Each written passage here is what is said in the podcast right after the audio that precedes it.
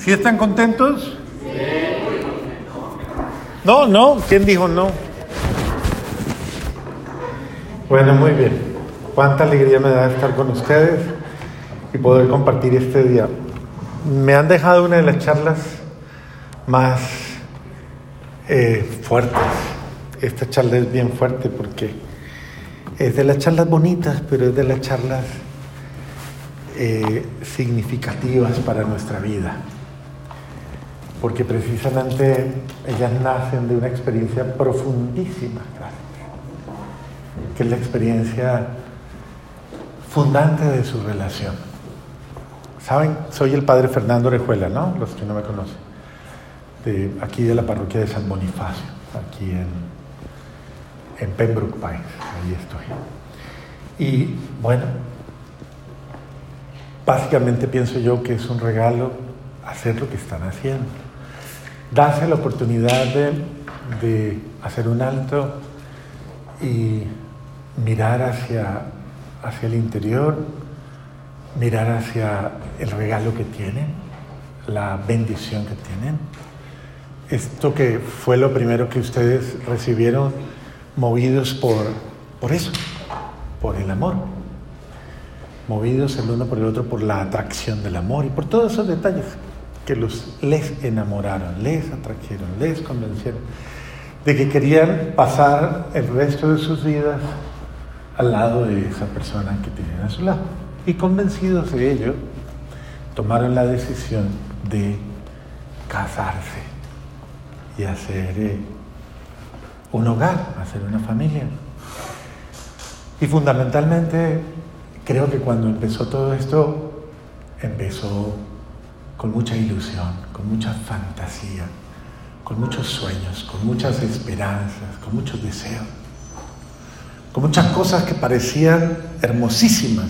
Y de hecho lo han sido, pero, pero es que eh, en la época del enamoramiento todo es diferente, ¿cierto?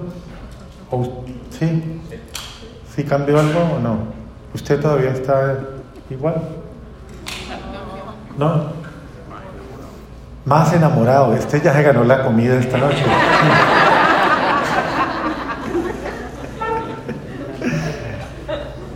Eh, sabemos que sí, que en una primera instancia toda esta experiencia del amor, pues obviamente es muy bella, es hermosa. Eh, dice uno, este eh, predicador cristiano que escribió los cinco lenguajes del amor, ¿cómo se llama?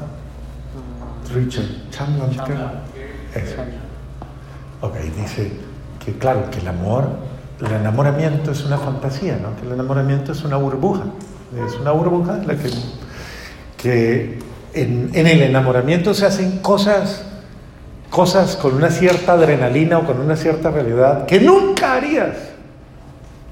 De hecho, no sé si ha vuelto a pasar algo de lo que pasaba mientras te estaban enamorando.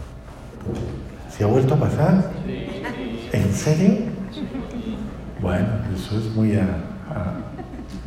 muy animador, ¿no?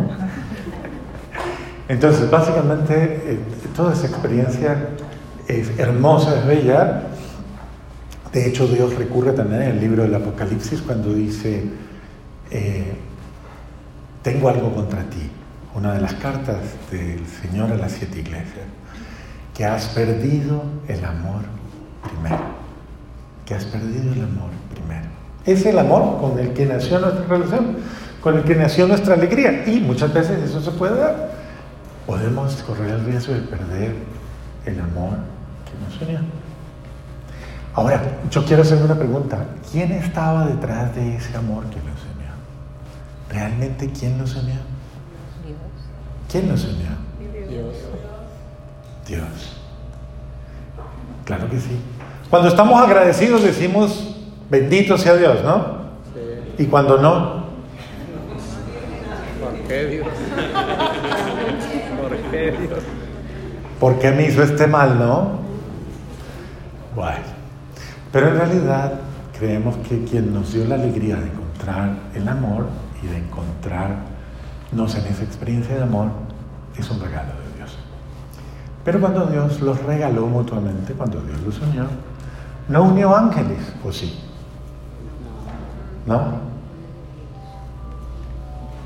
¿No es un ángel? ¿Eh?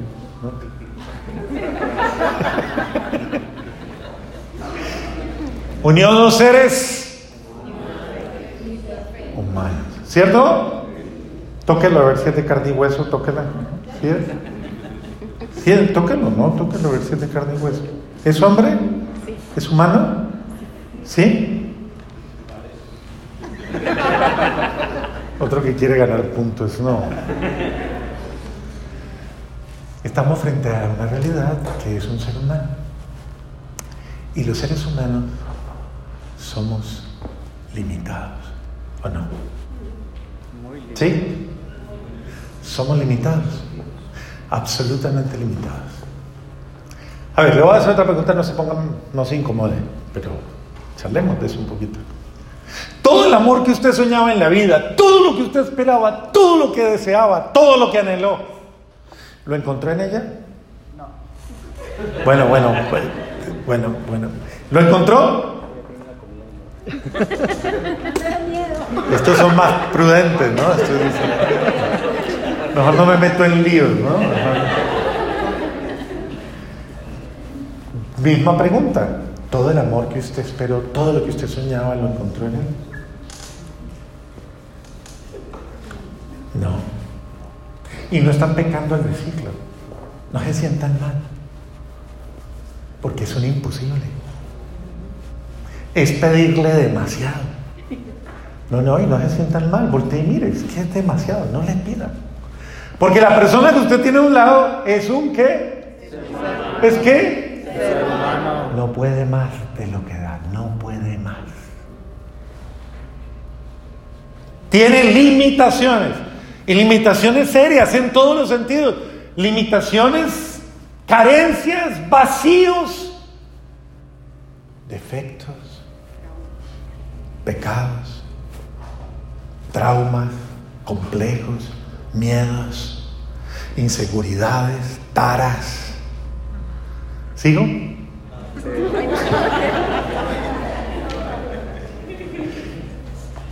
A ver, es, es malo, es malo ver la realidad. Regularmente la gente dice, eh, yo, yo te amo y quiero amarte, quiero amarte, el amor, todo lo que implica esa traga maluca, ¿no? Pues, pero regularmente nosotros somos muy, y discúlpenme que lo diga, no quiero que nadie entienda mal, pero, somos muy falsos. Amamos una idea, amamos una ilusión, amamos una fantasía, amamos un sentimiento, pero somos demasiado inmaduros para amar la realidad. Por eso no nos gusta la verdad. Nos gusta el amor a ciegas. Hagan lo que quieran. Yo no me doy cuenta, no hay problema. Así dicen algunos. Nos gusta el amor de fantasía, pero no el amor de verdad. Nos gusta vivir una mentira. Y esa mentira es supremamente engañosa. La mentira que vendimos al principio, ¿no? Porque es lógico, cuando usted se casó, mostró todo lo que usted era, lo mostró. Dejó ver todo. ¿Sí o no? Cuando se casó, no. Y después, tampoco. Entonces, menos todavía. O sea que estamos en rojo, estamos en deuda todavía. Pero Mantengamos la apariencia, mantengamos la mentira, mantengamos la idea, mientras él no se dé cuenta, mientras ella no se dé cuenta, frescos. ¿Cómo es que dicen ojos que? Eso, por eso. listo, rico. Entonces usted le da miedo ver la verdad. Es más, su mujer no le quiere decir la verdad. Porque el día que ella le diga la verdad a usted, usted la deja. Usted la mata. La odia. Por eso ella no le quiere decir la verdad. No creo. Porque a ella le duele mucho esa verdad. Porque no se la ha dicho a nadie. Yo no los conozco a ellos para que no inventen ahora y van a decir.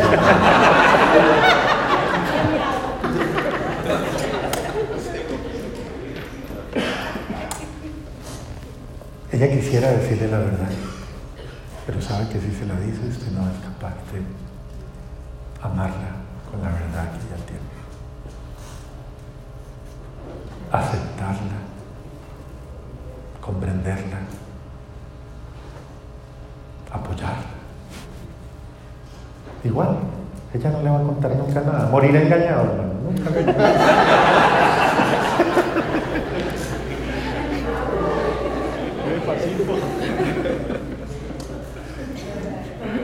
Ella quisiera tener la posibilidad de decírselo, pero no quiere que usted piense mal de ella y que la juzgue y la condene. Y no tiene a quien contárselo. ¿Y cuánto daría por decirle la verdad? Pero no puede, porque usted no tiene la madurez para afrontarla, para asumirla. Entonces siempre vamos a vivir una apariencia de una mentira.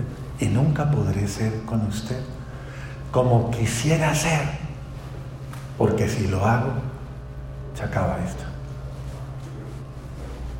Y así le pasa a él, igual. ¿Usted ya le contó todo a ella? ¿Todo?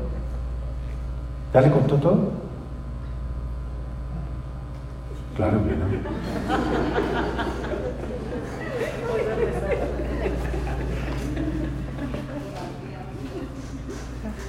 Bueno, partamos de ese hecho, no partamos de un amor perfecto, un ideal de amor, un amor aparentemente maravilloso, no, partamos de la verdad.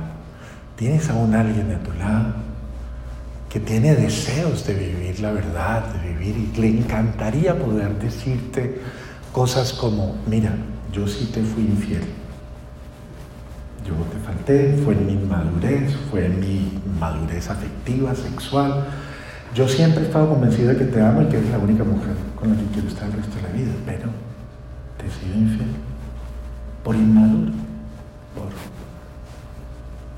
imprudente, por tantas cosas. Otra vez, yo no los conozco a ellos ni sé qué les pasa. No van a decir que el padre le está sacando los pecados. Yo estoy suponiendo. Ya diga que es un ejemplo, es un Nada, ejemplo. es un ejemplo, sí, que no le van a decir. Ese señor, mírenlo, vean, tan, tan bueno que parece.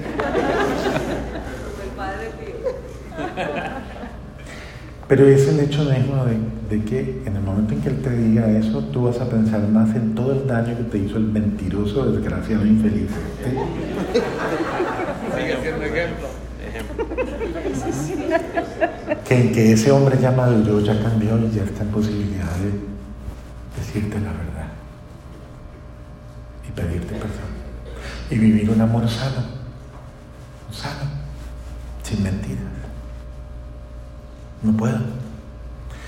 Entonces, partimos del hecho de que ninguno de los que está aquí es perfecto, ¿o sí?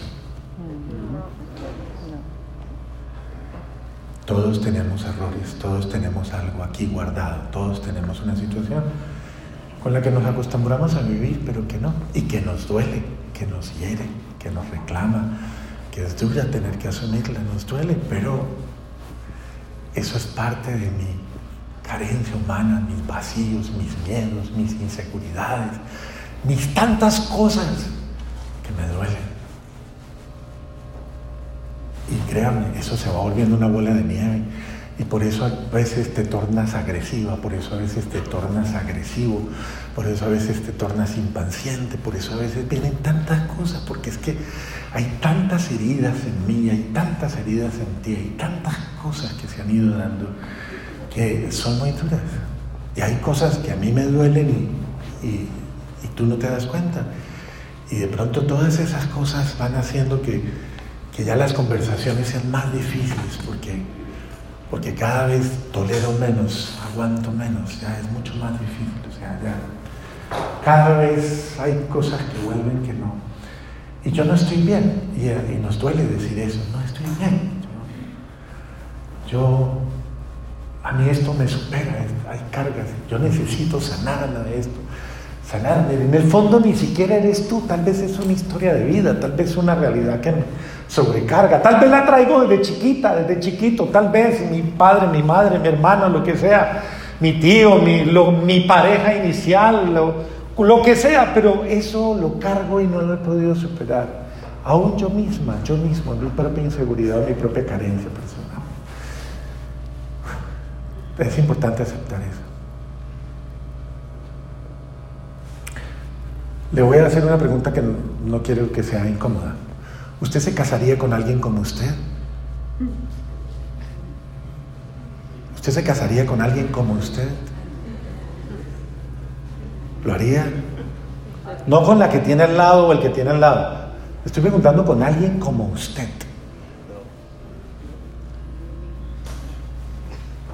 Eso es lo importante, aceptar el hecho de que yo incluso no tengo un concepto bueno de mí misma, de mí mismo.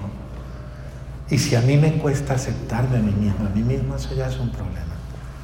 Yo ya tengo una situación que me duele, una situación que me hiere. Todo eso se va acumulando y todo eso se va convirtiendo en, una realidad que sí, y yo lo compruebo constantemente como, como sacerdote. Permanentemente a mí vienen las parejas heridas, destruidas, maltratadas, en grado último, venga Padre, arregle nuestro hogar. Bendito sea Dios. Eh, y eso es una historia. Yo comienzo a escuchar la historia de uno, la historia del otro, y uno termina llorando con los dos, porque uno dice, no, esto está muy duro, o sea, esto... porque no es fácil, porque son situaciones muchas veces sin resolver que ni el uno ni el otro va a poder entender muchas veces o va a poder resolver tan fácilmente. Y es parte del drama humano, es parte de mi realidad. Entonces yo debo entender que si yo nunca he hecho una terapia de sanación, nunca he hecho una dinámica de, de, ayuda, si yo nunca he buscado, esto se acumula. Para muchos esto es un primer retiro en su vida, para muchos es el cuarto o el quinto, otros ya se han graduado y se han vuelto expertos en retiros, otros no, otros es la primera vez.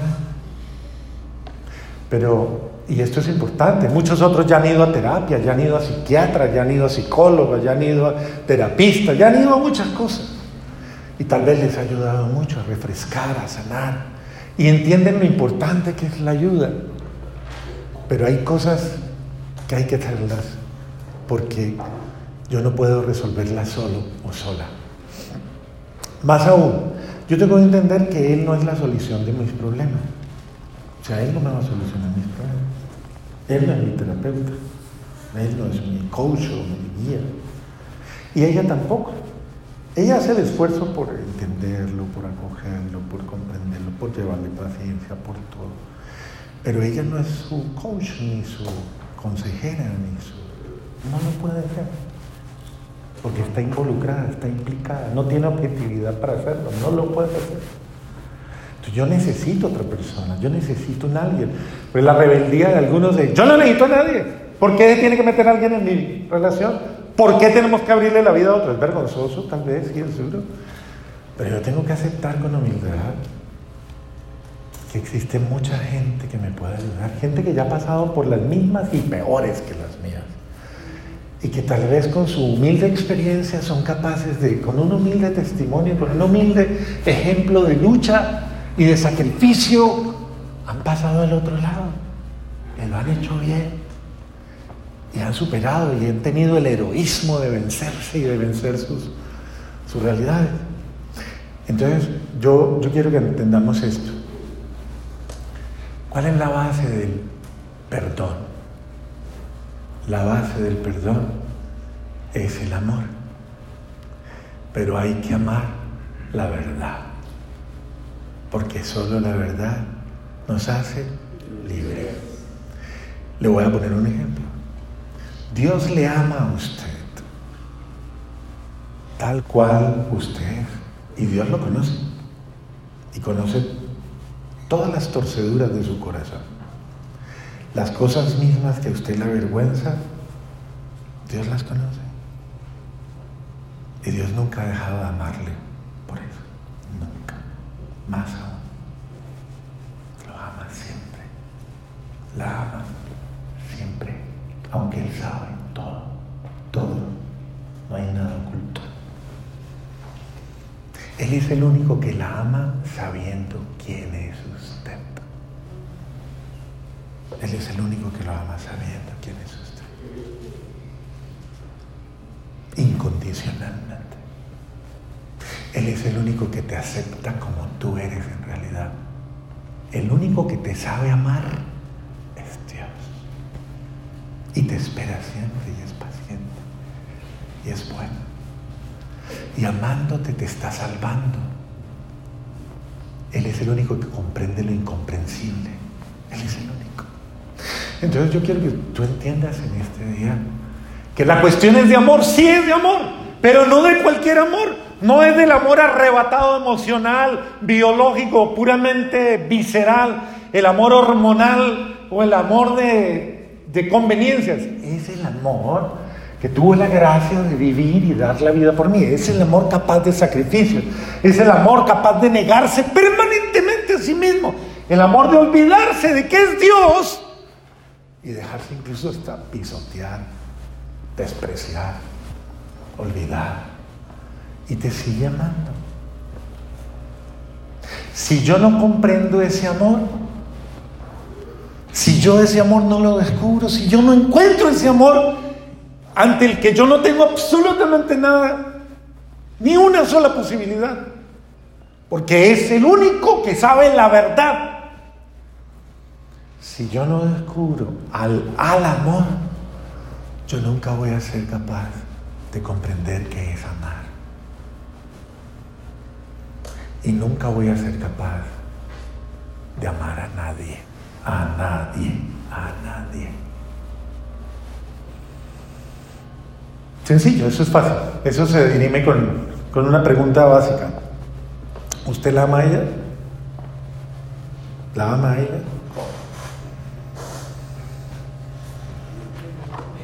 ¿Sí la ama?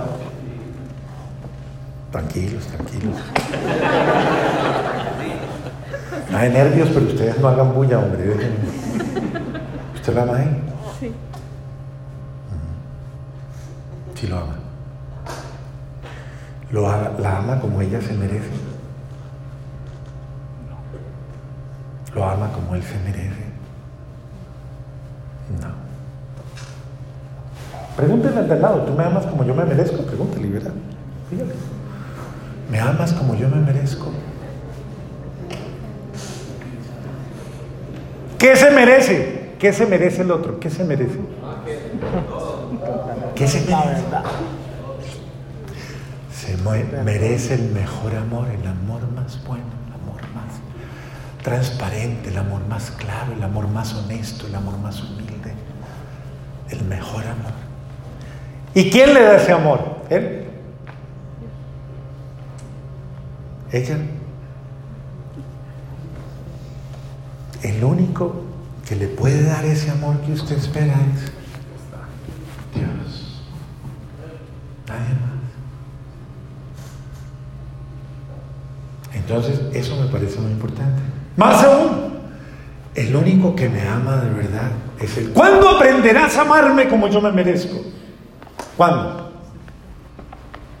¿Cuándo la vas a amar cuando ella se, como ella se merece? ¿Cuándo lo vas a amar como Él se merece? Cuando lo ames como Él lo ama.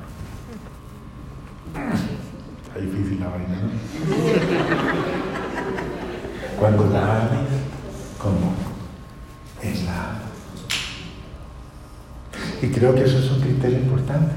Yo tengo que aprender que ella se merece el mejor amor. Y yo tengo que aprender a amarla como el que la creó, la soñó, la deseó, la ama. Esa es la meta, como Dios, como Dios te te voy a amar no menos, porque es lo que tú te mereces. Con mi mejor amor, con mi mejor amor, con lo mejor de mí. Ahora, Tengo solo cinco minutos, diez minutos para explicarles el perdón. Espérenme un segundito.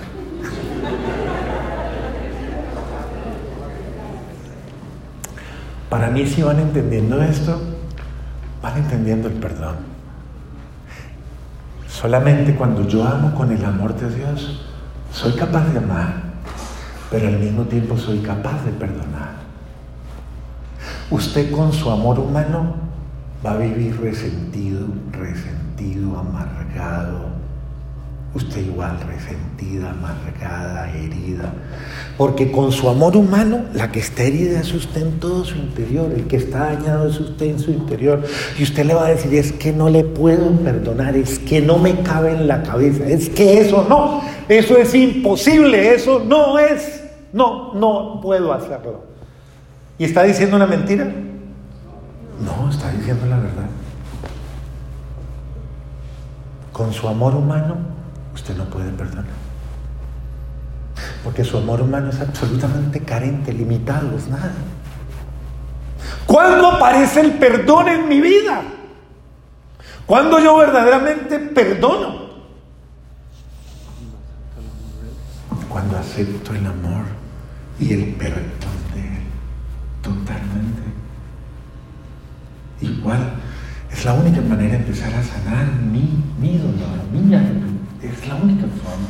Yo tengo que aprender a comprender que el único, el, que, el único es que ni ella, así ella tenga la intención de perdonarlo, así ella tenga toda la voluntad de perdonarlo, y usted diga, me va a perdonar, me va a perdonar, qué dicha que me va a perdonar.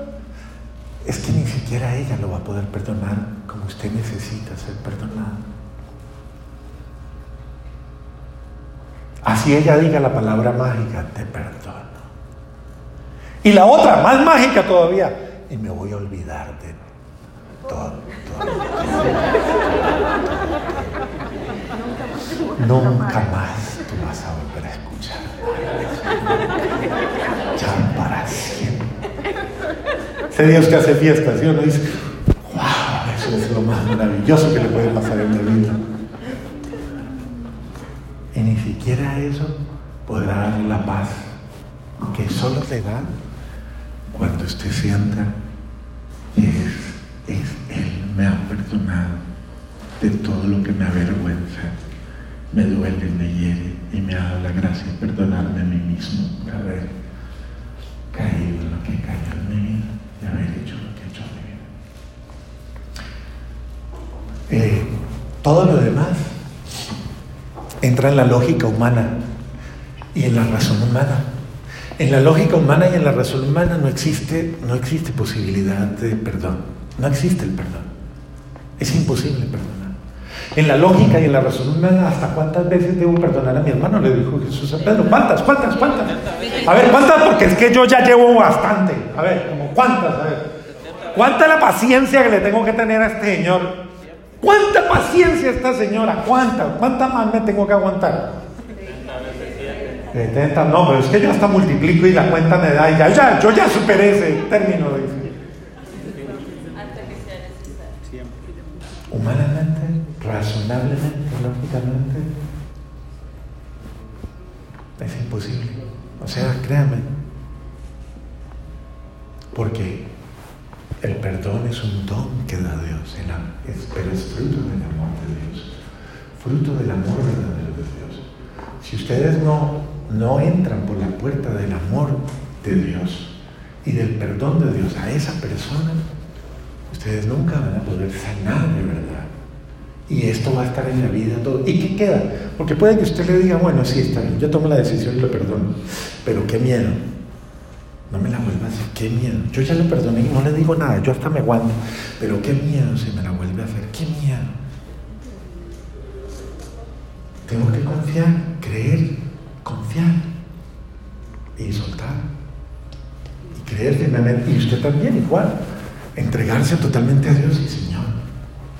Sabiendo que soy débil, sabiendo que soy frágil, sabiendo que, que si de mí depende, así es. Ahora, en la lógica de Dios,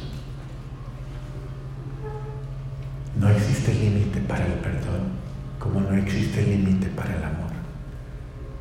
Porque Dios perdona siempre, siempre. Y le hago una pregunta. ¿A usted le gusta que lo perdonen? ¿Cada cuánto? Cada vez que se pueda, ¿no? Sí. ¿A ti te gusta que te perdonen? ¿Sí? ¿Cada cuánto te gusta que te perdonen? Siempre, ¿no? Siempre quieres ser perdonado. El anhelo humano es mucho más grande. Nos gusta que nos perdonen. ¿Y lo necesitamos o no? ¿Necesitamos ser perdonados? Sí. Es un ejercicio de fe, de fe. Yo doy el paso en fe, en confianza en Dios y en el amor de Dios. No mirándome a mí mismo, porque si me miro a mí mismo, si me miro a mí misma, yo no lo voy a hacer nunca, nunca, nunca, porque surgirán todo lo demás, saltan todas las heridas, todas las escenas y estas. Y si tienen memoria emocional, mucho más difícil. Sabemos que la mujer psicológicamente tiene memoria emocional, por eso lo recuerda todo como si fuera hoy, hoy, hoy, hoy.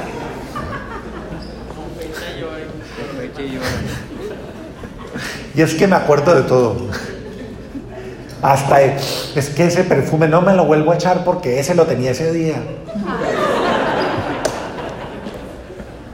Todo, todo viene de memoria. Entonces, humanamente si recurrimos a ello es imposible. Pero yo quiero decirles una cosa. El que ama, amar es, es una decisión y amar es una, y perdonar es una decisión. Pero no es la decisión de amar desde mí, sino desde Él. Es la decisión de perdonar desde Él, no desde mí. Yo no puedo nada, yo solo no puedo nada. Entiéndanlo, el amor humano, el perdón humano desde mis capacidades, desde mis limitaciones, desde mis carencias, desde mí, no existe, no es real. Se acaba, no da la medida, no da la talla. O yo nazco al amor verdadero, al amor matrimonial en Él, o yo no tengo amor, yo no tengo un matrimonio en Él. Nos casamos por la iglesia, sí, pero ahí no hay amor matrimonial en Dios y desde Dios. Porque el amor matrimonial en Dios y desde Dios da la vida por el otro. ¿Por qué? Porque en última instancia esto es lo que queda. El amor de Dios solo tiene un objetivo en la vida del otro. Y el perdón solo tiene un objetivo en la vida del otro. ¿Sabe cuál es el objetivo del amor y del perdón de Dios? Yo se lo voy a decir, pero volteense a mirar, mírense. Y se lo voy a decir mirándose. Mírense. ¿Sabe cuál es el objetivo del amor de Dios y del perdón de Dios? Dígaselo usted con sus propias palabras, dígale, salvarte, salvarte, salvarte. Salvarte y salvar es amar. Lo primero que Dios quiere contigo cuando te ama y te perdona es salvarte. Si tú no amas a este hombre, si tú no amas a esta mujer, si tú no la perdonas, se va a perder, se va a perder. ¿Quién dará yo te voy a hacer una pregunta.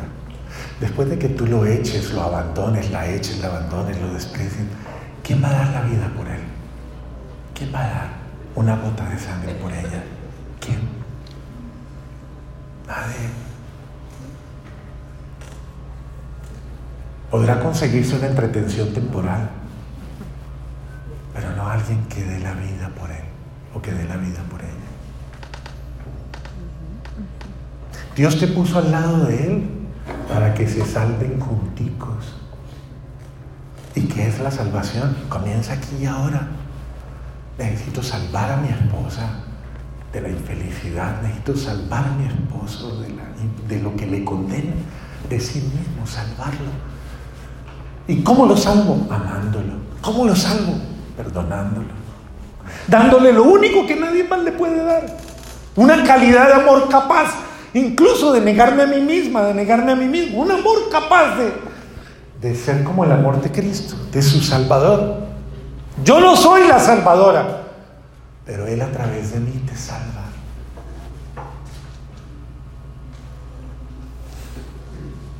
Eh, igual, esto es, funciona si usted quiere tener un hogar cristiano, es decir, un hogar con Cristo, un hogar, un hogar con Él.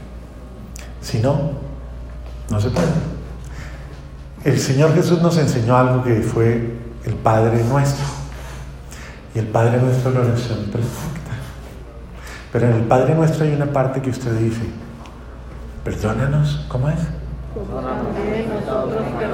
¿Cómo qué? Nosotros perdonamos a los que nos ofenden. Si usted quiere seguir rezando el Padre Nuestro, es hora de ser humilde, bajar la cabeza, dejar el orgullo, dejar la arrogancia, dejar el resentimiento y dar el paso al perdón de Dios que salva. Si usted no es capaz de eso, le puede el orgullo, le puede la soberbia, le puede, le voy a dar un consejo con todo respeto, quédese solo ya, hermano, no le mortifique la vida a nadie, quédese sola. Pero no se vuelva a juntar con nadie, porque si usted no es capaz de dar ese paso hoy con esta pareja que tiene aquí, no la va a dar con nadie. Si usted no es capaz de perdonar, sanar y darse la oportunidad, no le amargue la vida al otro. Entonces, pero si tiene el valor de hacerlo, el heroísmo de hacerlo hoy, porque esto es un paso heroico. Le voy a decir lo que Jesús nos dice para que seamos buenos seguidores. Niéguese a sí mismo. Niéguese a sí misma. Ya no más. Deje de lamentarse y considerarse y decir, ay de mí, es que lo que me hizo, es que deje de y decídase amar y a perdonar. Niéguese a sí mismo. Tome su cruz. Abrace su cruz. Abrace la cruz. Abrace la Si la quiere, ¿no? Si quiere. Si quiere, abrace su cruz. Dijo Jesús, abrace mi cruz, abraza. Ame, vea, la cruz se le abraza, se le besa y se le ama. Abrace su cruz, bese su cruz. Diga, bendito sea Dios, esta es mi cruz. Bueno, pero la cruz salva, abre las puertas del cielo. Mi cruz salvadora me llena de su amor. Y, y, siga Jesús. Siga Jesús, que es el único que nos enseña a amarnos como Él nos ha amado. Sigan el abrazo y yo les doy la bendición para terminar. Señor, quiero que bendigas en este abrazo de amor a estos hijos y que les des el valor de tomar la decisión de dejarse sanar por ti, de dejarse perdonar por ti, Señor, de dejar que seas tú el que lo haga porque en la humildad que ellos tienen dicen yo no puedo. Pero yo estoy dispuesto a no seguirte humillando y despreciando. Yo estoy dispuesto incluso, si hoy sucediera el que tenemos que separarnos, no me voy a separar de ti como una mujer resentida, un hombre resentido, sino como alguien que reconoce que tú te mereces lo mejor y que pidiéndote perdón quiero no hacerte más daño. Toma la decisión hoy ante ti, Señor. Y te suplico que nos bendigas. Que este buen Dios bendiga sus corazones, sus limitaciones, sus momentos difíciles. Y que Él les dé el valor, el heroísmo de abrazar hoy a aquel que da la vida por ti, a Jesús en ti. Por amor a Jesús, hoy doy la vida y me entrego a su amor. Que Dios te bendiga en el nombre del Padre, del Hijo y del Espíritu Santo. Bueno, Dios me los bendiga.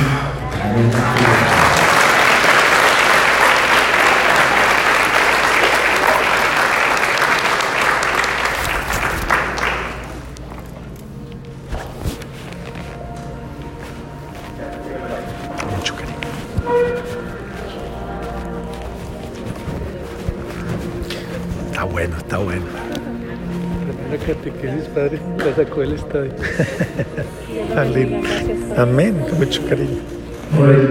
Chao muchachos, cuídense. Dios me los bendiga. Pero es con muchísimo cariño. Dios me los bendiga. ¿Por dónde salgo? ¿Por aquí?